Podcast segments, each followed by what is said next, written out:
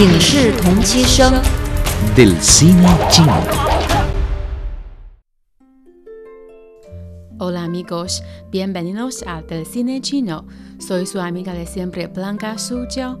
En el programa de hoy les presentaré una espectacular película llamada Yuan Longping del director Shi Fenghe.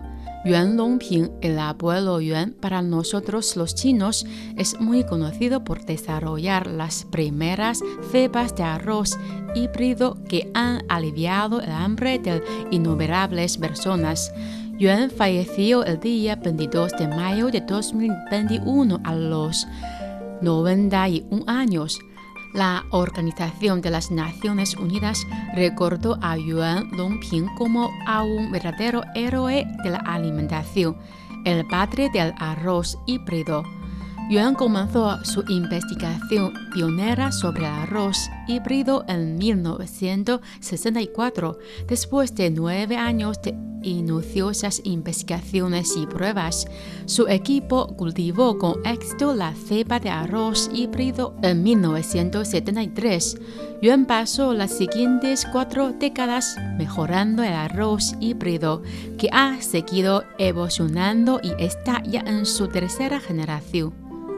En China, donde el arroz es el alimento básico para la mayoría de sus 1.400 millones de habitantes, el área de siembra de arroz híbrido anual ha superado los 16 millones de o el 57% del área total de siembra de arroz.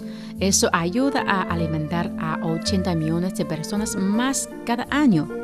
No hay un chino que no sepa quién es Yuan Longping y para muchos es un auténtico ídolo.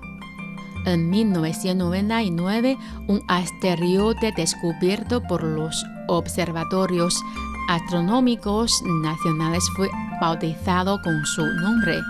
En 2019, el científico recibió la Medalla de la República, el más alto honor estatal que otorga el gigante asiático. La película biográfica fue dirigida por el director Shi Fenghe. Guo Jingling, Xu Jun son los actores principales. La obra se estrenó el día 19 de marzo de 2009. La película narra en detalle la historia del abuelo Yuan desde sus comienzos como maestro hasta la investigación científica, paso a paso cruzando e investigando el arroz híbrido.